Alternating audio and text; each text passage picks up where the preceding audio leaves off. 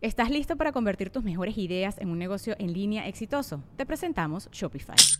Tal vez no lo sabías, pero nuestro podcast More Than Mamis es un negocio y lo empezamos por supuesto para desahogarnos y hablar sobre la maternidad, no para convertirnos en expertas de ventas y del e-commerce. Así que sí, necesitábamos ayuda para vender nuestro merch y poner en marcha nuestra tienda. ¿Y cómo suena con Shopify?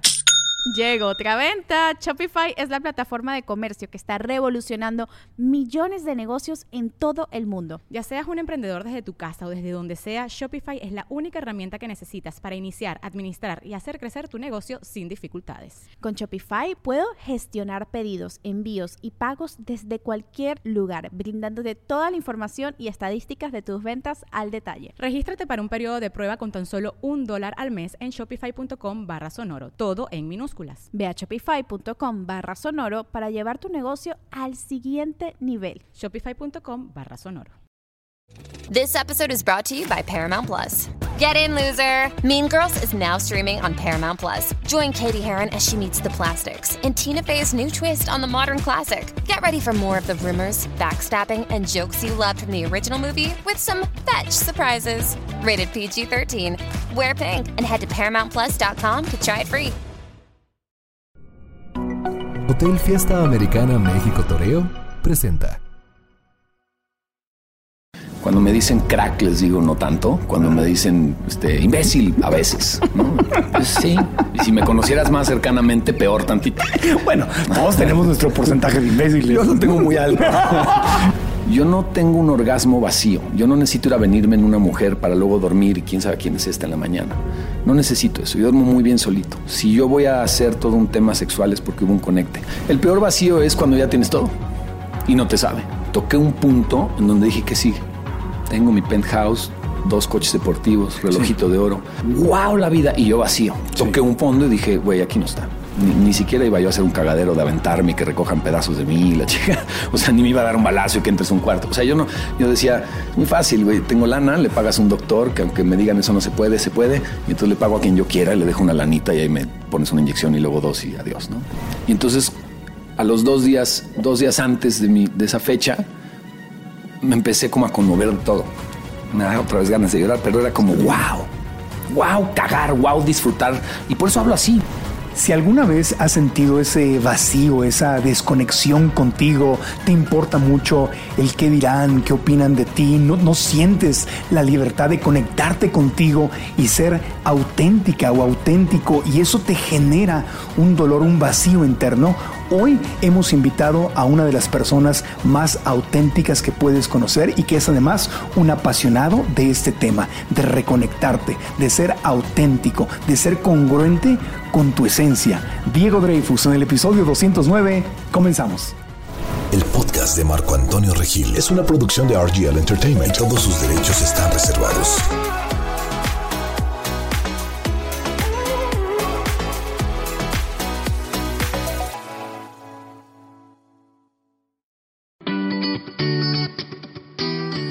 Te vas a morir.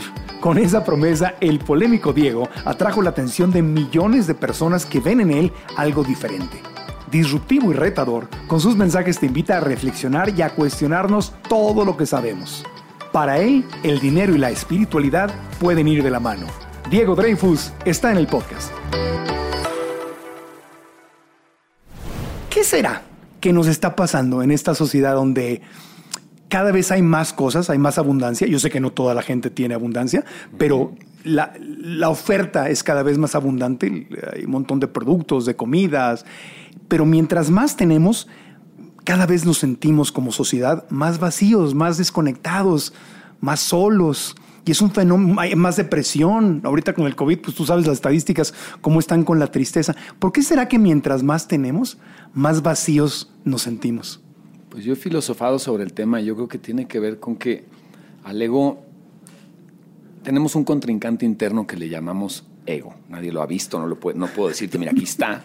Pero como que lo hemos nombrado y definido como esta parte sí. interna que quiere, desea, persigue, anhela y, y va para allá, ¿no? Él, él tiene metas. Eh, y yo creo que el celibato, por ejemplo, que es negar el deseo sexual, eh, cuando se convierte en una regla me parece una tontería, pero tiene un, creo que nace de una idea interesante, que es negar el deseo, decirle al ego no, lo que tú quieres, lo que tú anhelas, lo que tú deseas, no, para que yo pueda entrar en una profunda plenitud espiritual, no en una felicidad superficial. ¿no? Entonces yo siento que ahí estamos, hemos logrado como humanidad tantas cosas y estamos como bien dices, en general hay mucha pobreza todavía y, muchas atrocidades humanas que ya no dependen tanto como de la naturaleza, sino ya de otros humanos en poderes que uh -huh. no deberían estar ahí, ¿no? Pero quitando esos lugares en específico terribles del planeta que están dominados por unos egos asquerosos, en general la humanidad se ha levantado, nos ha ido mejor. Y entonces de repente sí, la interconectividad del teléfono, que todo el mundo lo trae sí. guardado en algún lado, ¿no? Todo eso, entonces como sale por las esquinas y haces así en chinga. Pues yo a los 14 no tenía esto, el teléfono, y yo no veía la vida de un billonario, yo no sabía cómo era. Y ahora ves, no solo, o sea, sus historias son pedazos de sus vidas íntimas, entonces estás viendo todo y siento que el ego se empieza a comparar y dices, yo no tengo eso, yo no y entonces ahí hay un vacío horripilante. Y al conseguir cosas te das cuenta que se acaba eso, ya lo tienes, ¿qué sigue? Claro, este te da FOMO, ¿no? El fear of missing out, el miedo a, a, a, no, a no, tenerlo. Yo quiero tener más. Y claro, en, en, especialmente en Instagram, ¿no? De cuando nació Instagram para acá, es una red que te muestra como una vida perfecta de toda la gente. Y curioso, sí. mientras más nos conectamos y más a la mano tenemos a la gente que conocemos, más desconectados de nuestra esencia. Sí. Lo que pasa es que el Instagram siento que lleva muy pocos años esto. Y, sí. y, y creemos que como que ya nos está hartando, de hecho. Yo, yo mismo, yo lo veo, yo ya no me meto tanto, ya no, sí. la gente no le pone tanto like, ya es un poco lo mismo, pues ya está ahí el story. El Instagram nació como una revista digital, yo no te voy a enseñar la caca de la mañana. pues sí, buenos días, esto como me siento hoy, ahí está mi caca, ¿no? Es como, no, te voy a enseñar la parte bonita. Que sí. así nació, no era mala onda, no era ocultar nada. Pero le agarramos, el ego dice, ah, si yo muestro un poco más o si yo hago ciertas cosas, recibo más. Ajá. Y ahí se hizo esta parte como del capitalismo rapaz, ¿no? De abusar de lo que estaba muy bonito. Y entonces ya es una hueva. Si tú en tu Instagram anuncias todo el día, pues ya me da hueva tu Instagram. Eh, si tú en tu Instagram todo es perfecto, pues no es cierto. O sea, como que está chido, muéstrame algo increíble. Cúralo. O sea, está padre esta, esta parte del feed curado con una colorimetría bonito, bonito sí. pero no la mentira. ¿no? no, y aparte como que se va quedando un mensaje de eso es lo único que es compartible lo sí. que es súper cool, súper bonito, sí. triunfador, exitoso, comida sana, el gimnasio, la estoy pasando feliz. Sí, pero lo he cuestionado. ¿Qué te enseño también? Mis lágrimas, ah. mis depresiones. Y mi... sí. Entonces yo lo he llegado a hacer y entonces recibes un... que es que el fenómeno Internet, entonces recibes millones de comentarios de, no, échale ganas, no pasa nada. ¿no? Entonces le contesto un hater, no le contestes. No le contesto, recibo mierda. Te tragas la mierda. No, es como, güey, no, no, no. Hay, de hecho, es interesante el término hater. Hay mucha gente que no sabe que lo es. En el momento en que tú estás queriendo dirigir el contenido que estás viendo hacia donde tú esperabas, estás, en, estás, a un paso del hater, que no Ajá. es que sean unos güeyes enojados que quién sabe dónde están. Somos todos nosotros. Si tú en algún momento has visto algo en Instagram, dices, chiste pendejo, eres un hater. Nomás no agarraste tus deditos y escribiste, pero eres eso. O sea, es tu, ¿qué te importa? Si no te gusta alguien, dale para arriba y ya, ¿no? Pero ahí estamos perdidos. Estamos como en el, sí, el vacío que decías, ¿no? De quiero más. Te has quedado a punto de publicar algo que no publicas. No, deja tú en tus redes, sino en las redes de alguien más que dice, ay, no, no, espérate, a ver. No, fíjate que yo perder un segundo para comentar o comunicar o hacer algo que genera una energía negativa, hace no, mucho que ya no. Ya no lo haces. No, y cuando Qué le contesto bueno. a los haters lo hago, que eso es lo que le explico mucho a la gente, lo hago con una conciencia total, con Ajá. un marketing claro. Es que yo ya entendí que las redes sociales, luego me ponen, les das demasiado tiempo. No, le contesto a 40 lovers de regreso, Ajá. contesto un hate, ese hate genera más tracción, se va al tope de los comentarios, es lo primero que lees y dices, este güey nada más habla el hater. No. Contesté otros 50 amorosamente, pero no aparecen, ¿no? Porque a nadie le interesa la parte amorosa.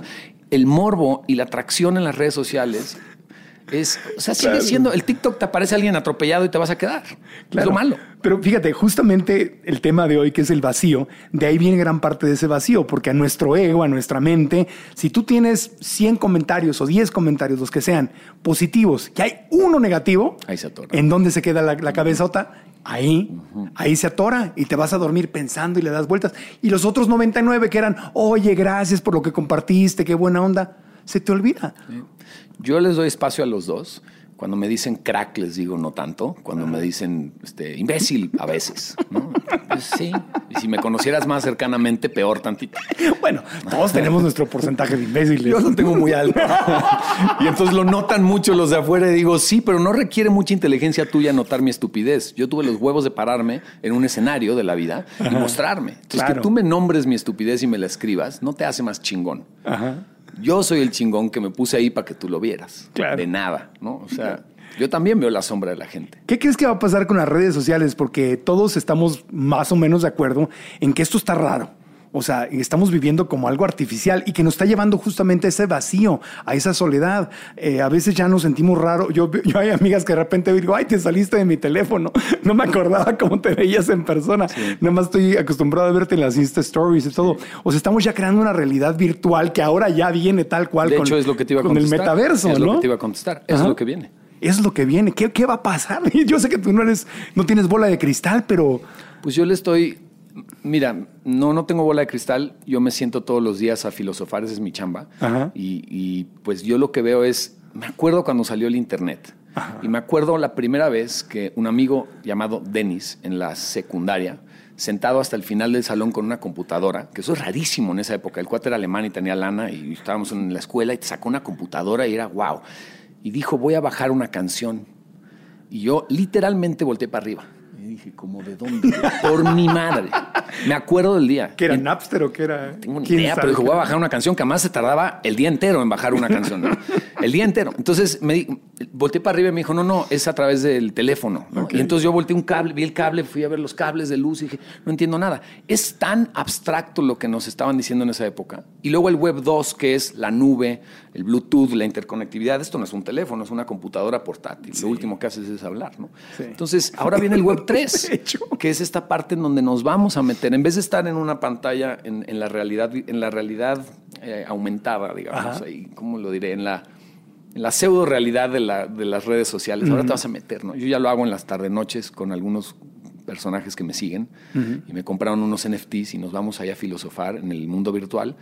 Y ya tengo un escenario virtual en donde nos conectamos, ahí nos metemos todos y ahí estamos O platicando. sea, ya te metiste al Yo metaverso. hace un rato ya. ya, ¿eh? y al rato va a haber conferencias y va, Yo así los doy. va a estar dando la conferencia con toda la gente y todos vamos a estar ahí sentados. En calzones en mi cama.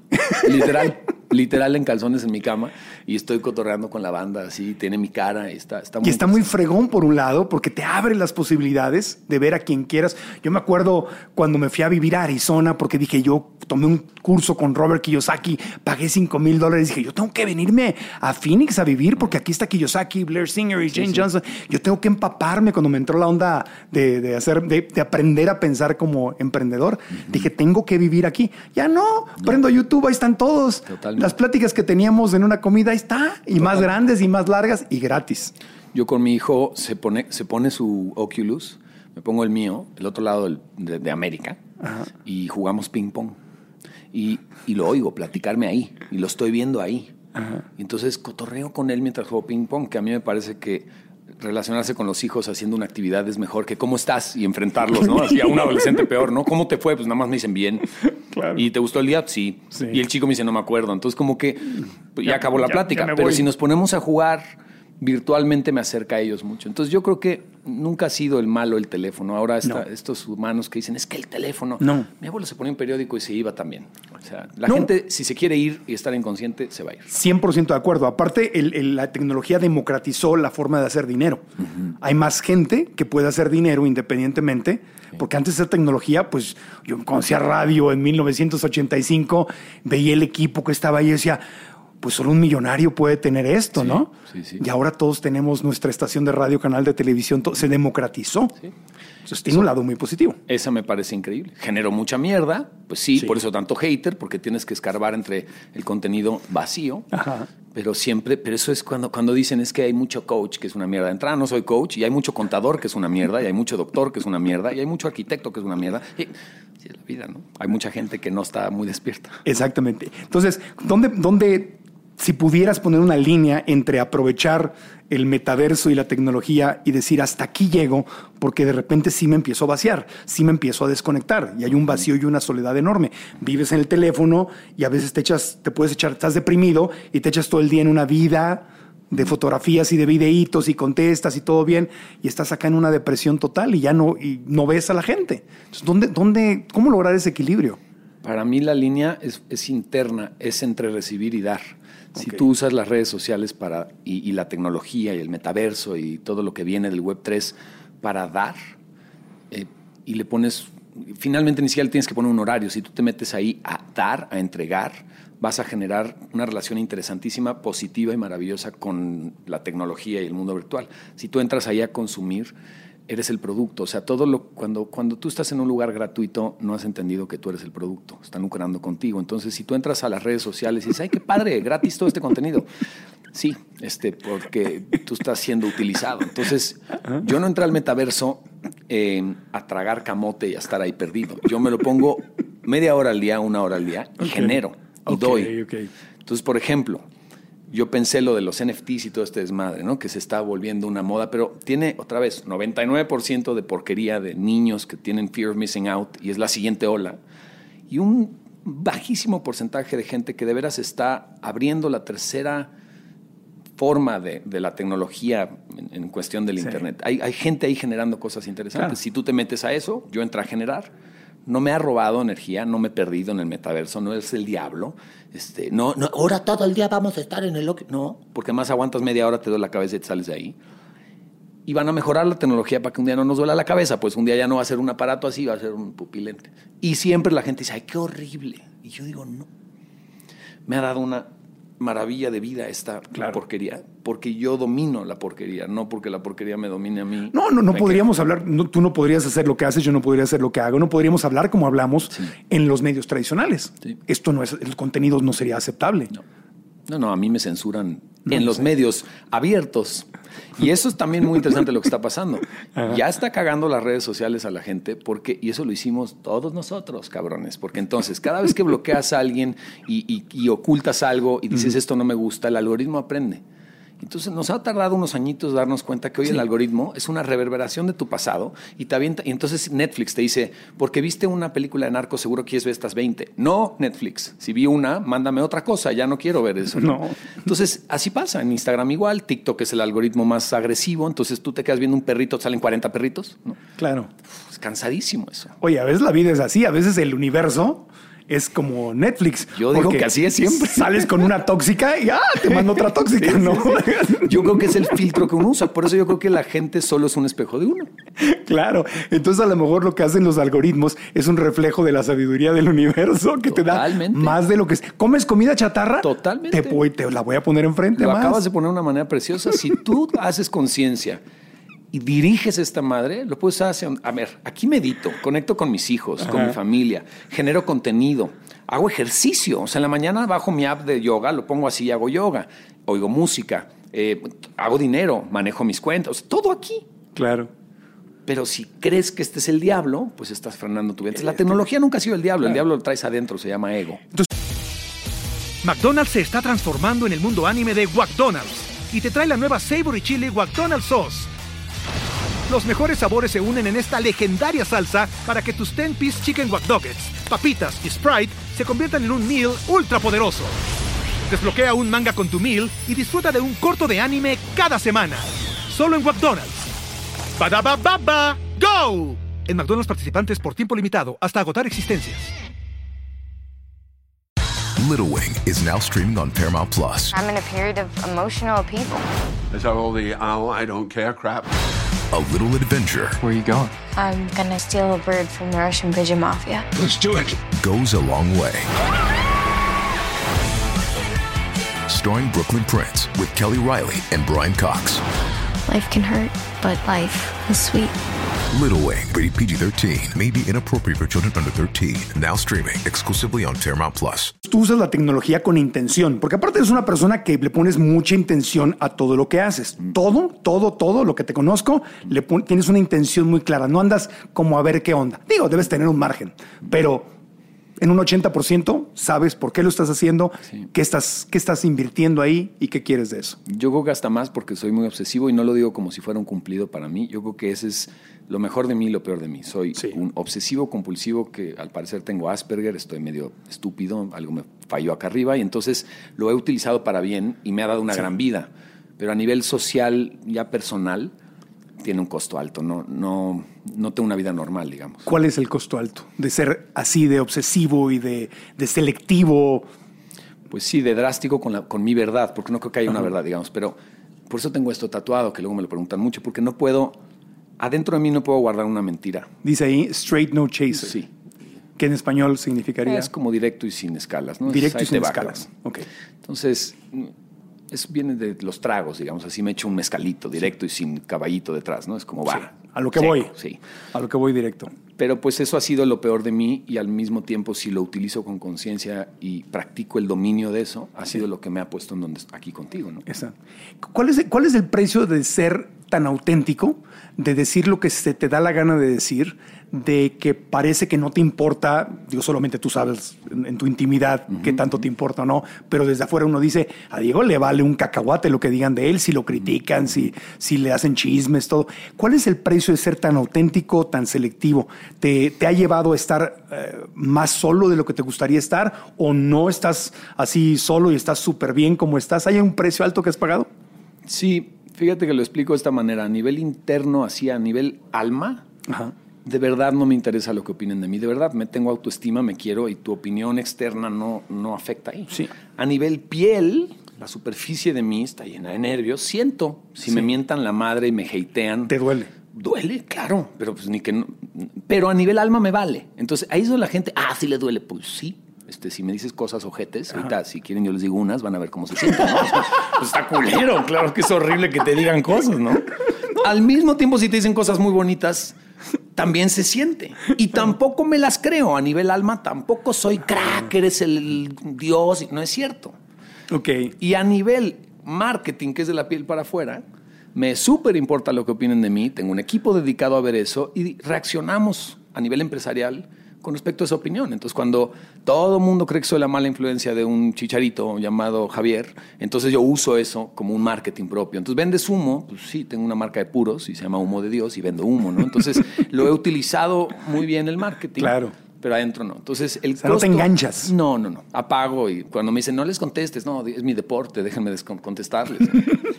Tengo guardado tantito enojo, me meto, lo saco y acabo. O sea, yo hago lives y es mi terapia. ¿no? Me co- yo estoy rezando que se meta un imbécil a decirme, pille, idiota, ma- lastimaste el chicharito. Digo, ay, chiquito, déjame, como vivo, ¿no? O sea, me encanta. Entonces, el costo para mí ha sido que no tengo muchísimas gente cerca. A, en- a nivel femenino, porque me gustan las mujeres, es difícil que se me acerque una mujer y entienda realmente quién soy. ¿Por me qué? tienen ¿Qué- miedo. qué- ¿Por qué a qué le tienen miedo cuando sales con alguien, se te acerca alguien? Porque yo me abrí en las redes sociales por completo y compartí realmente quién soy. Y yo expliqué en algún momento, pues yo soy abierto, no me interesa casarme. Entonces, no saben dónde ponerme, creen que soy un gigoló, visto de negro y me veo en las redes sociales de una forma, hablo de una manera, tengo esta manera de comunicar que se oye muy dura, arrogante, mamona. Entonces, yo lo veo desde afuera y no soy casable, no soy, no soy este, material de noviazgo y matrimonio, no, me puedes, no soy tuyo, nunca, ¿no? Entonces me dicen, este, cásate conmigo de broma, ¿no? No, yo cómo me voy a casar con alguien, guácala, ¿no? Molesto con eso. Ahorita puedo, puedo hablar de eso si quieren, pero no estoy en contra del matrimonio, nomás no lo quiero yo. Y tampoco soy para una noche. Entonces, no soy ni el sugar daddy, ni soy el güey material lindo que me vas a tener y, tienes para toda la vida este güey. ¿Dónde me metes en un mundo, en un país en donde todo es novela, todo es bueno y malo? No saben dónde ponerme y yo he pagado ese costo. Si yo no hubiera salido al aire a decir soy abierto y me callo la boca, me ligaría más viejas, que es lo que hace mucha gente. ¿eh? Me las ligo, me las agarro, les digo que son las más bonitas que sí vamos a acabar andando un día. Cuando me las agarre, las voto. Yo al decir soy este, alejé a nueve de diez. Pero la que se me acerca ha sido increíble porque desde el día uno tengo un conecte maravilloso. No necesariamente sexual, no hay expectativas. ¿no? Claro, pero a ti no se. Una mujer que quiere matrimonio, tú no eres la opción. Una mujer que quiere un patrocinador, tampoco eres la opción. Una mujer que quiere un noviazgo formalito y monógamo, no eres la opción. Y, y no, la monogamia, yo no estoy en contra de eso. La monogamia es la consecuencia de mirar a alguien a los ojos y quererte ver ahí toda la vida. Para mí es una consecuencia del amor profundo. Que además tampoco me entiende la gente. Si yo me miro en los ojos de una mujer muy profundamente y recibo esa apertura y ese amor incondicional y esa sincera, ese sincero respeto de quien soy yo, ahí me quedo toda la vida. ¿eh?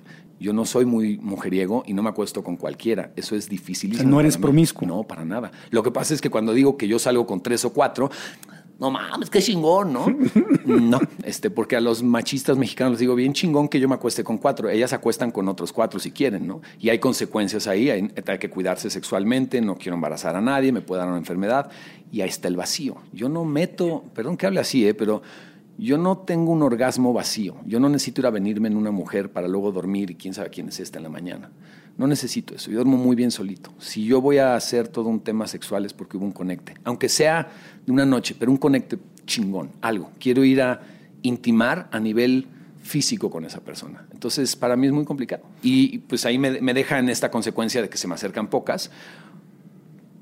Me conoce una chava, se me acerca, cuando está a punto de abrir el corazón, lo que sienten es, yo no le voy a abrir el corazón a un güey que no es seguro, porque no soy de ellas. Predecible. Exacto, no pueden contenerme, no me pueden dar, no, no van a tener anillo, no, me, no tienen mi monogamia, no, entonces no se abren. No eres manejable, no va a haber contrato. Porque el- la apertura que yo generé es, yo te amo y si tú quieres ir con otro vato, vaya, yo te amo. Y no te dan celos. De verdad, no.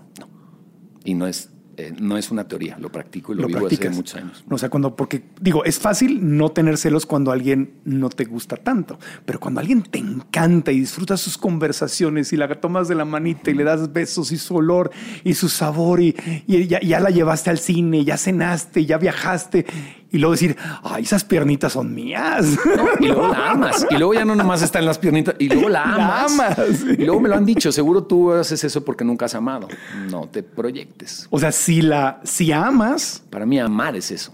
Porque te amo, te procuro, procuro tu libertad aunque no me incluya. Si no me incluye, ya veré qué hago yo. A ver, ¿siento celos? Sí. Nomás me meto en mi cuarto, me tardo tres minutos y salgo de ahí. No se los echo a nadie. Te Los celos- responsabilizas de tus es una emociones. trampa de mi ego, porque mi ego viene y me dice, ¿qué son los egos? Mi ego viene y me dice aquí, se están cogiendo a tu vieja, ¿no? ¿Qué es lo que así son las frases del ego? ¿Mi vieja? Yo ahí en chingas, ni es vieja ni es mía, ¿no? O sea, esa mujer está decidiendo libremente ir a acostarse con alguien. Si yo salgo con una mujer que se acuesta con un chingo desde el vacío, no salgo con ella, pero no por celos. Yo no quiero una mujer que está en ese vacío.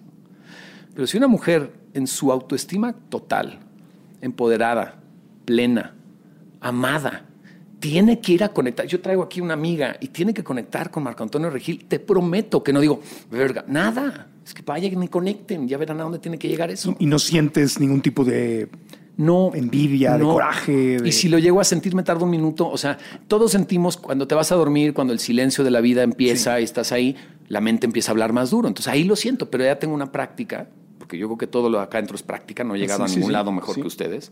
Practico todos los días. Entonces, Y a ver, ¿qué haces? Llévame ese momento. Haz de cuenta. Estás con una amiga que, que has tenido un, una, una- no quiero decir romance. Un porque no conecte increíble. Un conecte increíble, Mucho amor, exactamente. mucho amor. va- varias, varias noches preciosas, días preciosos, conversaciones preciosas. Y digamos, llegas con tu amigo el Chicharito. Y llegan a la sala en su casa en Los Ángeles. Y llega el Chicharito y tu amiga dice, ¡ay, el Chicharito! Y ves que se le prende la idea. Y entonces... Y si detectas en ese momento, espérate, pues si... Venía conmigo, es si- mía, o lo que si yo era la estrella en este momento y de repente la ves muy interesada en la conversación y detectas que apareció el celo. ¿Cuál es tu proceso? al, al instante Ajá. estoy hablando conmigo mismo. Sí. Y es como si pudiera yo salirme de esta realidad. Y tengo una conversación con mi ego y es una como caricatura, ¿no? Hago antropomorfía, como se llama, y lo veo aquí. y Digo, ¿qué? A ver, ¿qué, cabrón? Porque Tengo un egote, me llamo Diego, entonces lo pongo ahí al hijo de puta, ¿no? ¿Qué? Se está agarrando a tu vieja, vete, seguro quiere con él. Y si quiere con él, ¿qué? Entonces yo, yo hago muchas preguntas que la gente luego no se quiere hacer porque vas a tener que ser responsable con lo que encuentres. Y yo sí las hago. Prefiero estar ¿Qué le preguntas? ¿Qué te ¿Qué, preguntas? qué- qué te pa- qué miedo te da? ¿O qué sientes? Me da miedo que me la quite y si no era tuya, hace dos meses no estaba o hace un año no estaba. Y si no está mañana, ¿qué te da? Entonces la quieres a huevo contigo, aunque la veas plena con él, que además no sabes cuánto va a durar. Si ¿Y- ella tiene qué- que ir a conectar ahí, que conecte. ¿Y qué contesta el ego? ¿Qué podría Lo- contestar? Me podría contestar lo que sea. Contéstame tú como ego si quieres. Este, sí, pero quiere es mía, pero me la paso a todo dar y me la quiero llevar a- de vacaciones mi a. Tulum y, y este, y pues no, espérate, pues apenas nos estamos conociendo. Oye, esto está apenas empezando, me la, me la, me la va a quitar este cuate, aparte él tiene la suya. Ni pedo, querido ego, pues así es la vida, nada es tuyo y además eso se llama entropía y la otra es si tú quieres que una persona esté ahí solo para lo que tú querías, no la estás amando, la quieres poseer, la quieres tener a tu forma, la quieres coartar, eso dura un tiempo. O, y eso le pasa a los matrimonios en general, dura un tiempo y entonces o tienes una doble vida y andas mintiéndole a tu gente cercana, o te sacrificas, entonces nunca pones el cuerno, pero, pero entonces ya echas panza, vale madre la vida. Y entonces son estos matrimonios donde, ya sabes, es que hay que hay que sacrificar una parte por el amor. Yo no vine a sacrificar nada.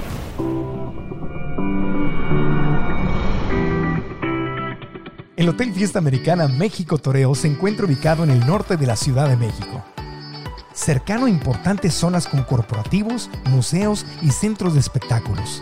El Fiesta Americana México Toreo es uno de los pocos hoteles de la zona metropolitana que cuenta con una alberca techada y climatizada. El restaurante 1521 ofrece exquisitas propuestas de la cocina internacional en un gran ambiente. Y si deseas disfrutar de tu bebida favorita, el Serrano Station Bar es el lugar perfecto para hacerlo. Con sus 252 habitaciones y suites, vivirás una estancia perfecta, en un ambiente que inspira, relaja e invita a gozar de un reconfortante descanso. El podcast de esta semana, de hecho, está grabado aquí, en el Hotel Fiesta Americana México Toreo. Entra ahora a www.fiestaamericana.com y haz tu reservación para disfrutar de su arquitectura de vanguardia, diseño contemporáneo y lo mejor de todo, su gran confort.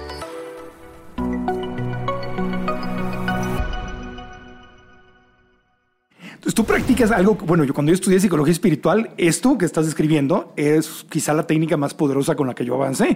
Se le llamaba psicología gestalt, donde ponías una ¿La silla. silla vacía? La silla vacía, exactamente. Yo Te lo hago pones- mucho, mucho. Lo haces mucho. ¿Dónde lo aprendiste o, o- o cómo En lo...? terapia gestalt y un día, porque soy un loco y estudié actuación, lo hice yo solo. Estaba yo en una mega crisis y lo hice yo solo. Y lo hice en una crisis económica, que yo además te conocí, no lo sabe la gente, pero uno de mis primeros talleres de la vida fue Ajá. contigo. Sí, lo recuerdo. Y, y, pues yo estaba en el tema económico apenas, ¿no? Como viendo qué onda con eso. Y tuve un ejercicio propio en mi casa con, con, la, con la pobreza o con la escasez. Entonces yo un día me di cuenta que estaba yo queriendo hacer dinero por no ser pobre, por no caer en, en una fea vida, ¿no? Por huir de donde medio vengo, que no vengo de clase baja, pero vengo de clase media baja. Mi papá es científico, es un tipazo, pero no paga bien la ciencia en este país. Y yo tenía 17, mi papá ganaba 15 mil pesos o mensuales. sea, vivía chambeando. Sí, y así que me ven, porque esto es bien pinche mexicano, me ves white sican, y entonces resultó que yo por white sican, que es un clasismo y racismo en este país, me debe de ir mejor nada más por el ojito claro, eso es una mamada. Mi papá chambeó toda la vida, lo vi a las 6 de la mañana media hora y en la noche a veces no lo veía, ¿no? Entonces yo empecé a darme cuenta que le huía a la pobreza. y Era como el padre pobre de la historia de Robert Kiyosaki. Sí, que hoy le admiro tantas cosas, nomás a nivel económico no le copié. Te copié a ti, le copié a Kiyosaki, le copié a otras personas, empecé a leer de otras personas, fui a talleres, digamos. Sí, sí, sí. Y a mi papá lo amé, lo amo, y, le- y a mi mamá y le empecé a tomar otras cosas. Pero ahí hice un ejercicio de la silla vacía con el dinero y me senté, a- y con la escasez, perdón. Y yo me acuerdo que sentía yo que le pasa a mucha gente. Estás chambe, chambe, chambe y te levanta la ambición o el miedo a que se te acabe todo lo que tienes. Que es horrible, sí. Es horrible. Yo me estaba deprimiendo. Entonces un día me senté conmigo mismo, puse una silla vacía y dije, ¿qué pedo? Escasez. Ya, güey. Me vienes persiguiendo, yo vengo huyendo y ya no puedo más. Me senté en la otra silla. Le dije, ¿qué quieres? Me, me senté en la otra silla. Como actor, ¿no? ¿no? No tienes que inventar nada. Me puse en la energía de que si yo fuera la escasez, no creo que fuera yo una persona, yo no creo que nadie quiere chingar a nadie. ¿Qué me está queriendo decir esta cosa que viene atrás de mí? Entonces me senté y me acuerdo que me salió de así del hocico en chinga el nada más te vengo a decir que no te olvides de quién eres, cabrón. Me senté en la otra silla y me puse a chillar, güey. Solito, así de no mames, ¿cómo me salió eso de la boca? ¿Qué pedo? Y entonces me dan ganas de llorar ahorita decírtelo. Me dije a mí mismo, te prometo que no, que nunca. Y me volteé, me senté en la silla ya y me dijo, güey, no hay pedo, eso era todo.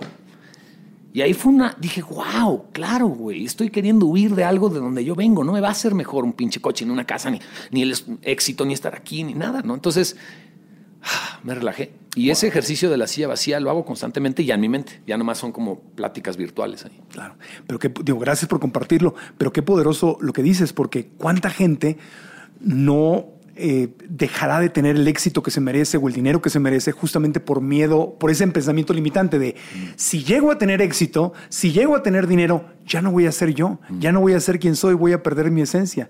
Y eso es un pensamiento limitante, sobre todo porque no estás consciente de que lo tienes.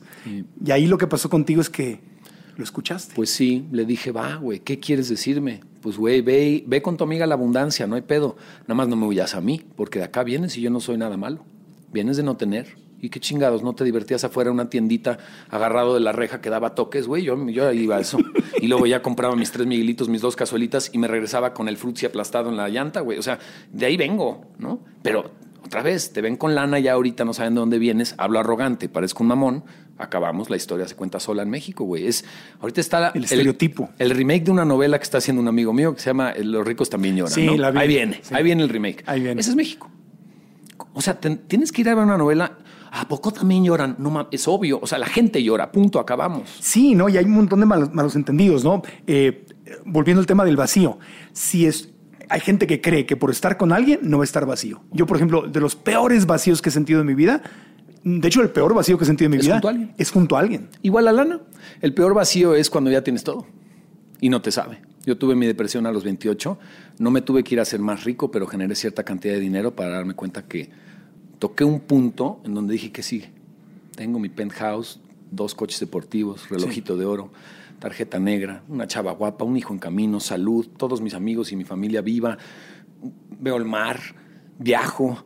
¡Wow! La vida. Y yo vacío. Tres de la mañana deprimido, comprando algo en eBay a ver si me, llenaba- me, me- me sentía de alguna forma mejor. Toqué un fondo y dije, güey, aquí no está. ¿Qué Y la fama ¿Qué- es lo mismo. ¿Qué faltaba? ¿Qué faltaba a lo- a los 28? Porque a los, a los 20. ¿a qué hora? lo de Sango, Mm. que tuviste un éxito fenomenal ahí en Sango. Yo te conocí antes de Sango.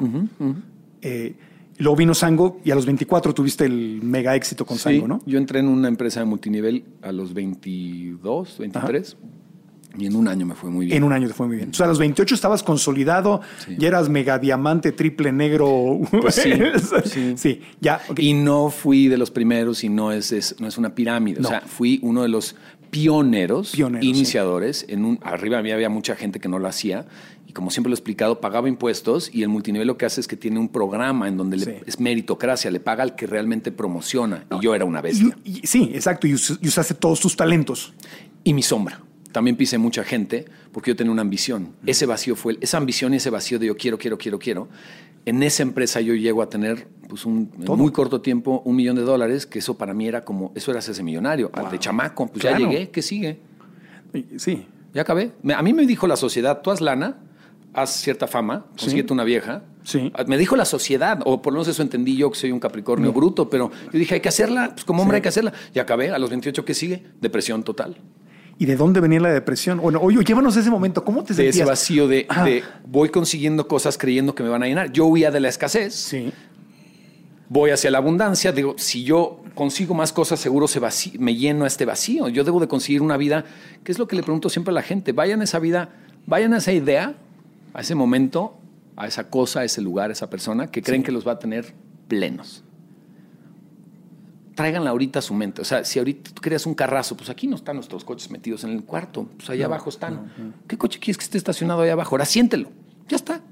¿Por qué habría yo que.? O sea, yo me subo en cualquier coche y es mío en ese momento. Yo camino en una calle y esa es mi banqueta, ¿no? Entonces. Si empecé- rentas una casa es tuya en ese momento. pues sí, la abundancia es aquí adentro. Entonces empecé a transformar eso. Pero la persecución la hice muy chavo. Entonces yo tenía mucha ambición y usé también mi sombra sin querer, eso fue inconsciente, para atraer gente a mi negocio. Fui muy bueno. No, no mentí, pero manejé toda la situación para. Yo tengo un hocico muy cabrón y entonces convencí a todo mundo y metí a todo mundo a mi negocio. Les fue muy bien a mucha gente, pero finalmente me di cuenta que no me llenaba y el motor uno para hacer ese negocio fue hacer lana y toqué un fondo muy cabrón, me quise morir y cuando no me fui del planeta, mi motor uno para hacer lana dejó de ser ese y el motor uno de mi vida fue voy a amarme, voy a crecer. O sea, a ese nivel llegó la depresión, digo. Tenerlo todo y quererte morir. Me di 30 días porque soy ingeniero y, y, pues O dije, sea, lo, lo planeaste. sí, sí. pues es, ni, ni siquiera iba yo a hacer un cagadero de aventarme y que recojan pedazos de mí, la chica. O sea, ni me iba a dar un balazo y que entres a un cuarto. O sea, yo no, yo decía, es muy fácil, güey. Tengo lana, le pagas a un doctor, que aunque me digan eso no se puede, se puede. Y entonces le pago a quien yo quiera y le dejo una lanita y ahí me pones una inyección y luego dos y adiós, ¿no? Y yo me organicé con alguien y ya tenía mi fecha y dije, bueno, pues en 30 días me voy. ¿Y cómo viviste esos dos preguntas? ¿Cómo viviste esos 30 días? ¿Qué fue lo que dijiste? Voy, ¿Qué voy a hacer antes de irme? Y obviamente, ¿cuál fue el momento en que dijiste, no me voy? Pues hice una lista de cosas. O sea, como, como la muerte es definitiva, dije, ok, date 30 días, cabrón, porque esa, pues esa la tienes. Si te quieres ir, te vas. Sí. Pero de esa no hay vuelta atrás. Entonces empecé a hacer una lista que soy muy pragmático. Entonces dije, güey, ¿qué no has hecho? Te hagas pendejo. Y hice todo este tema. Yo ya traté todo y sigo deprimido. Y dije, te callas, haz la lista de todo. ¿Qué es todo? Porque luego a la gente yo se lo hago. Y el todo son cinco cosas, ¿eh? Uy, ¿cuánto trataste? Entonces empecé a hacer una lista, sí, sí había hecho, ya sabes, este, limpias, terapia, psiquiatría, litio en pastilla, puta, mamada y media. Y yo ya, güey, ya me paraba a las seis de la tarde. Ese era mi levantarme. Hablaba yo en mi negocio de mercado en red una hora, con eczema de piel en la cara y en todos lados, y me regresaba a desvelarme. A las 3 de la mañana me dormía, me paraba O sea, una locura de vida. Ya- y como además no tenía que ir a trabajar y había hecho lana, ¿qué sigue? ¿Qué es lo que pasa? Mucha gente anda detrás de la lana creyendo que lo va a hacer feliz. Se lo deseo a todos. Hagan un chingo de lana en este país para que vean que eso no les va a... O sea, van a seguir con ese vacío. Va a ser más grande el vacío. Es lo que dice Jim Carrey, Totalmente. que desearía que todos fueran famosos y millonarios para que se dieran cuenta que ahí no está. Totalmente. Ahí no está la, la- la felicidad. Pues hice una lista y la única cosa que me apareció como de broma que no había hecho era dejar de hacer. Porque sí dije, pues ya hice de todo. Y en mi cabeza fue muy rápido como el, bueno, pero no has hecho el no hacer. Entonces lo El no apunté. hacer. Entonces lo apunté y dije, ¿y si no hago nada? Tengo 30 días, no he probado eso. Y fue la primera vez, como de veras la muerte es definitiva, ya me la había yo puesto como objetivo. De verdad solté. Y entonces 30 días dije, que es de ahí viene mi verdadero, me vale madre lo que opinen. Ahí dije, ya, si quedé pobre, jodido, bruto, inculto, endeudado, gordito. O sea, clasifíquenme. Yo no creo que alguien con sobrepeso está mal, pero si tú pones el, el cliché del loser en este planeta, que además no debería ser así, pero ponlo, No, claro. yo lo acepté. Yo dije, va, güey, con que yo sea todo eso que ustedes creen que es un loser, todo completito, y yo me ría con un pedo, traigo incluido el chiste. Si yo me tiro un pedo, me río. Siempre. Yo voy al baño, me tiro un pedo, me río. Siempre. Y digo, güey, qué cagado. Dios nos hizo. Dios pudo haber hecho una válvula aquí que ni siquiera, hasta con filtros. Pero no, nos hizo un culito que hace ruido. Me encanta. Es como, ríete de la puta vida. ¿no? Entonces ahí me empecé a reír de todo y entre más me acercaba a la muerte, al día de, que yo me había puesto, más decía yo, no mames, güey. Agua. Se empezaste a valorar y a vivir en el presente. Y entonces, a los dos días, dos días antes de, mi, de esa fecha, me empecé como a conmover de todo. Me da otra vez ganas de llorar, pero era como, wow, wow, cagar, wow, disfrutar. Y por eso hablo así, por eso les da- todo- yo dices cagar y todo el mundo, ay, güey, no tienen un culo todas, además, todas las guapas, pintadas, preciosas, también van al baño y se les atora. O sea, todos somos humanos y nos ponemos cosas y nos rasuramos y nos pintamos y nos arreglamos y salimos a la vida así falsotes. Esos días yo dije, me vale, soy esto, voy a disfrutar una caca, un cafecito, dormir, un abrazo, un atardecer, mi silla de afuera. Y, em- y empezó primera vez en mi, todo mi proceso de lana, me empezó a saber, sa- tenía ahí un R8 y entonces un Audi R8 que en ese entonces solo estaba en Iron Man en la película. Sacaba yo mi coche y lo prendía y yo decía, oh, decía, wow, güey, nunca más. Sa- Salía a dar unas vueltas. Empecé a valorar, empecé a apreciar lo que tenía y entonces cuando llegó la fecha dije, bueno, me voy a dar un mes más. Un mes, claro. Pero ¿qué, qué te daba? ¿Te empezó a dar como nostalgia de la vida? Presencia total, empecé a ver, todo me empezó a saber, lo que no me sabía me empezó a saber, Qué me empecé a curioso. parar, me empecé a salir. Me acuerdo un día que de no pararme y no hacer nada y levantarme a las seis, a que, mi, a que hice así y ordené. Y no ordené para que alguien viera, ni para nadie. Adentro de mí fue... ah. Y también, como ya había yo renunciado a todo, yo me he odiado mucho porque tengo este, soy muy yo, y entonces siempre me dicen, hablas mucho, eres egocéntrico, mamón, extraño, verborreico, obsesivo compulsivo, ordenado. Y por años me flagelé con que entonces yo debo estar mal. En ese mes, ah, dije ya, soy obsesivo, no les gusta. Te aceptaste tal como eres. Acabé de cargar gente, porque si creen que soy obsesivo y verborreico, entonces a mí me parece la gente pusilánime, putita y calladita. Cada quien puede juzgar, ¿no? Yo soy yo, güey. Acabé de cargar gente. Yo no ando pisando libertades, déjenme en paz. Y disfruté ordenar y me paré antes y me bañé y salí a manejar mi coche. Y me, me habló una, una- dos amigos que yo tengo, me hablaron para echar un café y fue la primera vez que dije, va. Y en ese café me dicen, ¿y cómo estás? Y nunca lo había hecho. De la chingada. Tomo litio, me pone una crema y maquillaje para tapar mi eczema de piel, me quiero suicidar, tengo todo y no me sabe a nada, estoy hasta la madre de existir, no entiendo nada. Y Mau y Eduardo, dos amigos, así con la lágrima en el ojo, y me dijeron, primera vez que realmente te admiro y veo que, que vives lo mismo que nosotros, güey, porque ellos estaban en mi, negocio, yo era como su mentor, y en el multinivel te enseñan esa parte como de siempre, para, ¿cómo estás? Bien, mi líder, de la chingada, no es cierto, todos los negocios tienen altos y bajos. Entonces empecé a aceptar realmente que no estoy bien y qué. Y primera vez que recibo de un par de amigos unos ojos conmovidos diciéndome, eso amo más. Y me fui a mi casa tan lleno, ah, que dije, güey, me vale. Y entonces un día alguien más me oye, eso que nos platicaste, ¿se lo puedo decir a mis 10 vendedores? Me vale, madre, tengo un mes, que pónmelos, ponme esos putitos, ¿qué óvole? Preguntas, oye, ¿y ¿cómo le haces? En la... Y empecé a hablar así de, no me interesaba si quedaba grabado, no me interesaba. Yo me vi en un mes, güey, ¿quieres grabar esto? Y dije pendejadas, me vale madre. O sea, el miedo lo dejaste, lo soltaste. Te aceptaste, soltaste las expectativas y dijiste, aquí soy y esto es. Y ya. Y fue muy interesante, el universo muy rápido. Me empezó como a reflejar amor, aceptación, cambió la gente a mi alrededor, cambió mi filtro y dije, wow, cabrón, yo de ahí soy. Y entonces dije, a la chingada, esto es. Nunca pensé ya en me voy a hacer millonario o famoso. Nunca más. Yo en ese mes de la renuncia total a todo, renuncié a eso. Yo dije, si nunca me hice millonario ni famoso ni nada, y me quedo en este loser, me amo. Y paradójicamente, porque lo solté por completo, llegaron las dos herramientas que como las quise de joven, la gente cree que esto es lo que sigo persiguiendo. Me vale madre. Yo no estoy esclavo de mi propio personaje, no busco famita. Por eso yo no hago estas entrevistas, Yo güey. sé, amigo. No voy a, a ningún otro podcast que andan rolando a todos los que se entrevistan entre ellos. No quiero, güey. Si no me vas a sacar algo mejor de lo que yo me saco en mi propio podcast, ¿para qué? Para colaborar y que tus followers y los míos, mis huevos. Esta conversación debe de ser, que lo es, y por eso vine contigo, Gracias. mucho más chingona de lo que yo puedo hacer solo, ¿no?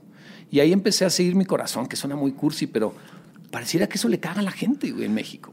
No, no es cursi. Y te mostraste vulnerable. Y en la vulnerabilidad es donde nos conectamos. Sí, pues ¿no? sí, somos la Porque misma antes cosa. me suena que no te habías atrevido a ser vulnerable, sino que ahí sí estabas en ese personaje del exitoso, el triunfador, el... No, fíjate, o- o como- estaba yo negando. Era, yo me siento, esto es lo que no entiende la gente de mí. De verdad, yo me siento tan pendejo. De verdad, te lo digo en serio, me siento tan inadecuado como humano.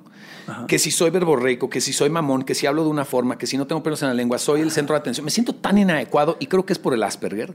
Y nunca me lo detecté, ni nadie me lo nombró. Ni es que tengas un cáncer y se ve. Es un síndrome. Tiene, tengo, tengo, no soy el 100%, soy bastante, te- puedo tener una vida normal hasta cierto punto. Pero tiene tantas consecuencias a nivel personal que la gente no ve, que yo me flagelé y, y- y negué esa parte mía. Dije, entonces no debe de ser así. Yo debo ser como son todos los, los humanos normales.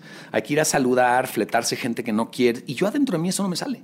Pero me juzgué y me jodí a mí mismo muchos años. En ese mes de la depre, bueno, depre tres años, en ese mes de ya me voy, acepté por completo y nunca lo había hecho. Me empecé a amar obsesivo, me, me amé verborreico. Fue la primera vez que me amé, sí, me vi. Dejé de huir porque ahí hice la antropomorfia o antropomorfia con la escasez y me vi escaso y dije, güey, ahí vengo. ¿Por qué huyo, güey? ¿A dónde creo que voy a llegar? ¿Qué me va a dar más felicidad si además no estoy más feliz, estoy más deprimido? ¿Y le ahí- platicaste a alguien tu plan? No. A nadie le dijiste, tengo... Mi ex, la madre de mis hijos, sabía que yo estaba ya muy mal. Ya cuando ves a alguien llorar y decir me quiero morir todos los días, ya está la chingada. Y ella fue un reflejo de amor suficiente para quedarme. Ella y algunas otras personas, pero ella fue alguien que sí fue como el empujón. Yo tenía un espejo en ella de suficiente amor para decir aquí me tengo que quedar. O sea, hay alguien que me ama. La voy a lastimar mucho, ¿no? Entonces siempre me dicen, si te hubieras querido morir, te mueres. Efectivamente, solo era un putito chillando y haciendo ruido. Pero si eso lo permites más tiempo, me hubiera ido. Entonces, la gente que está llorando y haciendo ruido y dice que se va a morir, efectivamente solo andamos de pusilánimes. Pero si les das un tiempo más y nadie los pela, seguro un día, un día te agarra muy mal el ego y gana. Sí, ¿no? Es y tres segundos se te quita el miedo a morir. cuando viene una gran pérdida, una gran crisis, hay- hay- yo lo he sentido en ocasiones en que dices, ¿qué hago aquí? Es que ¿para es qué sigo? Y todos, y, y es muy importante hablarlo porque yo creo que todos en algún momento de nuestra vida vamos a pasar por ahí y hay que decirlo. Es humano, es Pues parte sí. de esta vi- vida sentir que no quieres vivir. De repente te quieres ir. Pues es que el juego es muy cabrón. Es un, para mí, lo de- o sea, es absurdo existir, absurdo que la gente le quiera dar un sentido y te digan que venimos a ayudar a otros y porque eso dice tu religión, pero nadie sabe. Y esa religión fue escrita por otro humano, güey. Ese libro fue reescrito y luego esa religión mató a no sé cuántos. Y, o sea, a mí no me vengan a mamar. Si tú crees en algo chingón, pero deja de evangelizar. O sea, no, no hay cosa más horrible que lo que le hacemos a los hijos, que es meterles ideas. ¿no? A mí me lo han dicho, si tus hijos no les enseñas, inculcas una religión, ¿en qué creen? ¿De qué se agarran? Yo digo, ¿neta? O sea, ¿le- ¿hay que darles cualquier cosa falsa para que se agarren? No. Les enseño a vivir en ese vacío y desde ese vacío la única solución que yo encontré para quedarme aquí fue el amor propio. Entonces, Hay un vacío, tú sientes vacío, entras ahí, se siente depresión terrible, sientes que es absurdo todo, pero si sigues cuestionando, la gente ahí regresa y mejor se agarra de cualquier cosa, se consigue una novia, se pone dinero, se come algo, se mete algo, algo se va a hacer. Llenas con algo. Y entonces no quiero ver ese vacío. Te adormeces. Yo me senté, porque ya me iba a morir, ¿eh? no creas que porque soy bien chingón. Dije, a ver, a ver, vamos a verlo. Y me fui a echar un pinche clavado al vacío, tal, tan alto, tan profundo, que no sé si lo explique bien, pero el fondo del vacío es amor propio. Sí. Entonces me eché un clavado odiándome y cuando llegué al fondo de mí dije, güey, está bien, cabrón. ¿A qué le tenía miedo? ¿A qué le tenía miedo? ¿A que hablo un chingo? Me llamo The Ego. Imagínate, mi mamá algo sabía. En inglés es The Ego. The ego. Soy the cierto. fucking ego. O sea, tengo un ego gigantesco, pero el ego no es malo, el ego es el contrincante. Y si yo tengo un contrincante muy grande, debo tener un alma muy grande, porque no ponen a Nadal junto a, a jugar tenis conmigo, yo soy un imbécil, ponen a Nadal con otro, con Federer.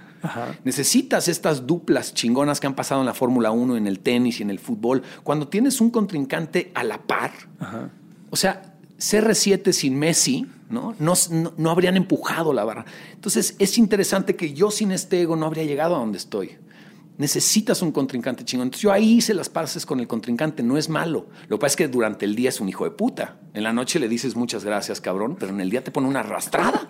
Entonces, si tú no te acuerdas que esto es un juego, te acabas creyendo la arrastrada y acabas queriendo tirar. La vida es horrible. No. ¿Y, y- y en qué momento fue cuando dijiste, sabes qué? No, no me voy a ir, me voy me voy a quedar y le hablo Nunca. al... Alargué un mes Ah. y un mes. Y ahí sigo.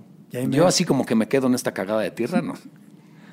Yo aquí así a huevo quedarme, no. Y o yo sea, nunca he decidi- dicho. decidiste solo por hoy. Así y como... yo así sigo, ¿eh? Y lo tiene muy clara la gente. Si un día me voy ni se espanten. Yo coach y perfecto y, y tips de vida. y Yo no. Yo, de hecho, es lo que no ha entendido la gente. No soy coach, no soy psicólogo, no vengo, no doy tips nunca. Vayan a ver mis chingaderas. Y cuando ven que le estoy hablando a alguien y le estoy diciendo cosas, está fuera de contexto. Al final de todas mis filosofadas, le digo a la gente, ¿te sirve la espejeada? Sí. Algo viste, pero no es así es la vida. Cinco tips para hacer. No, yo no. Entonces, yo todos los días estoy observándome y viviendo la vida al máximo. Ahora, tengo una práctica suficiente para decirte que hoy, y me lo agradezco, el 90% de mi vida es plena, amorosa y chingona.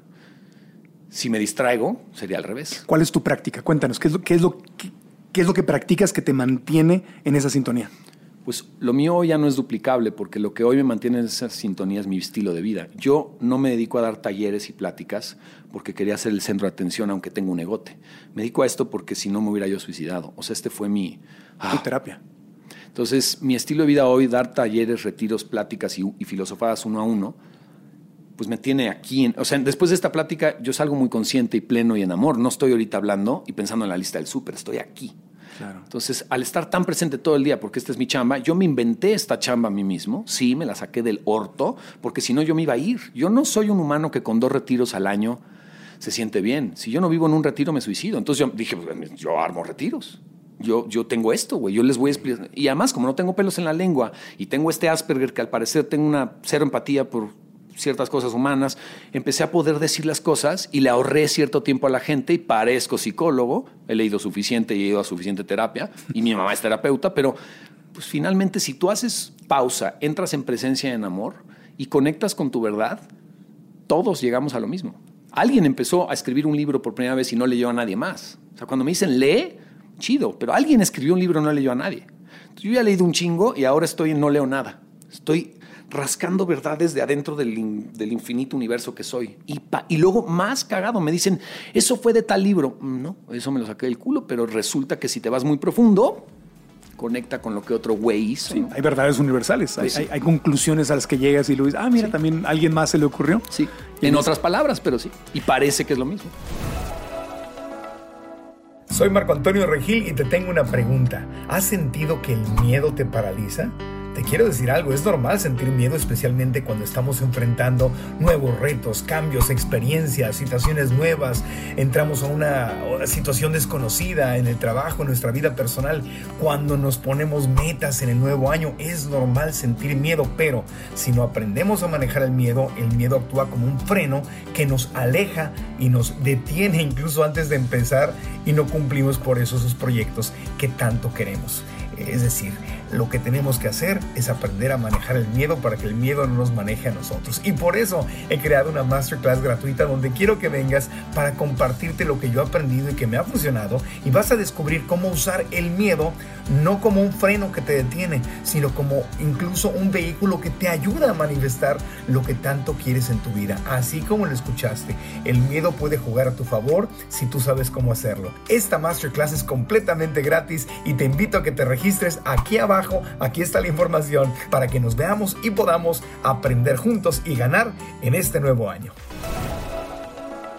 Diego, muchas, muchas gracias por esta conversación. Yo sé que no estás buscando seguidores ni viniste aquí por eso, pero, pero, hay mucha gente que te estaba viendo y dice, oye, este, yo sé que muchísima gente te sigue, pero habrá otros que a lo mejor todavía no. Sí, sí. ¿Dónde te pueden encontrar? ¿Dónde pueden conectar con un taller contigo? A lo mejor hay alguien que tiene las posibilidades de un coaching uno a uno. ¿Cómo se acercan más a ti?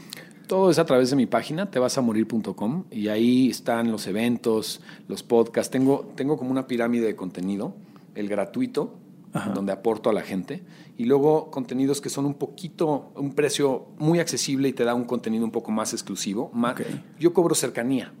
Como el producto está dentro de mí, yo soy un imbécil, para mis amigos soy el mismo, pero si tú quieres algo de mí que está dentro, pues y quieres que haya menos gente, pues cuesta más. Entonces yo tengo del podcast gratuito a unos talleres y unos retiros de cuatro días que son de menos gente, menos gente, hasta el uno a uno. Claro. Todos mis productos, el uno a uno con Chicharito o el podcast gratuito para todo mundo, es igual de bien intencionado o malo para los que crean que soy pésimo, pero es con el mismo corazón, la misma intención e igual de abierto. Hago el mismo contenido en todos mis productos. La diferencia solo es la cercanía. Menos gente. Entre más gente, más el podcast es para ti. Claro.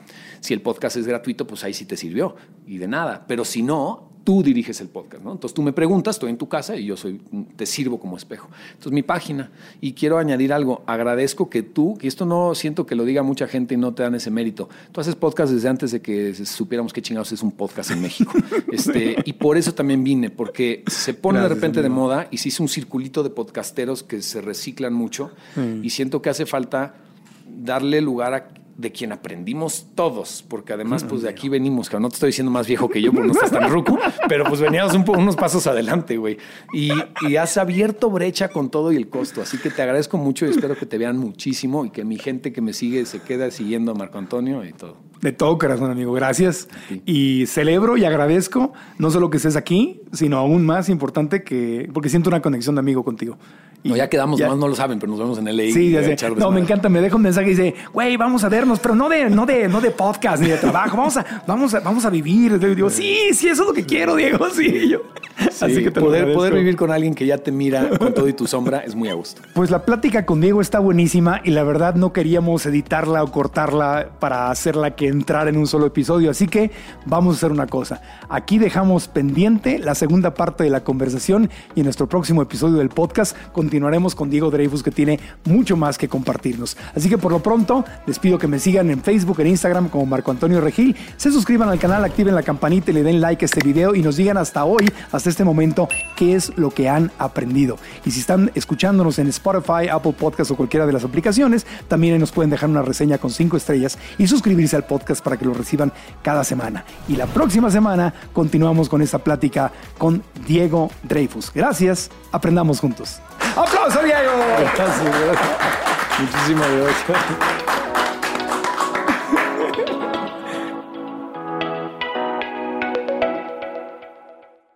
¿Estás listo para convertir tus mejores ideas en un negocio en línea exitoso? Te presentamos Shopify. Tal vez no lo sabías, pero nuestro podcast More Than Mamis es un negocio y lo empezamos por supuesto para desahogarnos y hablar sobre la maternidad, no para convertirnos en expertas de ventas y del e-commerce. Así que sí, necesitábamos ayuda para vender nuestro merch y poner en marcha nuestra tienda. ¿Y cómo suena con Shopify? Llegó otra venta. Shopify es la plataforma de comercio que está revolucionando millones de negocios en todo el mundo. Ya seas un emprendedor desde tu casa o desde donde sea, Shopify es la única herramienta que necesitas para iniciar, administrar y hacer crecer tu negocio sin dificultades. Con Shopify puedo gestionar pedidos, envíos y pagos desde cualquier lugar, brindándote toda la información y estadísticas de tus ventas al detalle. Regístrate para un periodo de prueba con tan solo un dólar al mes en shopify.com barra sonoro, todo en minúsculas. Ve a shopify.com barra sonoro para llevar tu negocio al siguiente nivel. Shopify.com barra sonoro. ¿No te encantaría tener 100 dólares extra en tu bolsillo? Haz que un experto bilingüe de TurboTax declare tus impuestos para el 31 de marzo y obtén 100 dólares de vuelta al instante. Porque no importa cuáles hayan sido tus logros del año pasado, TurboTax hace que cuenten. Obtén 100 dólares de vuelta y tus impuestos con 100% de precisión. Solo con Intuit TurboTax. Debes declarar para el 31 de marzo. Crédito solo aplicable al costo de la presentación federal con TurboTax Full Service. Oferta sujeta a cambios o cancelación en cualquier momento. It is Ryan here, and I have a question for you. What do you do when you win? Like, are you a fist pumper? A woohooer, a hand clapper, a high fiver. I kind of like the high five, but if you want to hone in on those winning moves, check out Chumba Casino. At ChumbaCasino.com, choose from hundreds of social casino style games for your chance to redeem serious cash prizes. There are new game releases weekly, plus free daily bonuses. So don't wait. Start having the most fun ever at ChumbaCasino.com. No purchase necessary. VGW. Void were prohibited by law. See terms and conditions. 18 plus.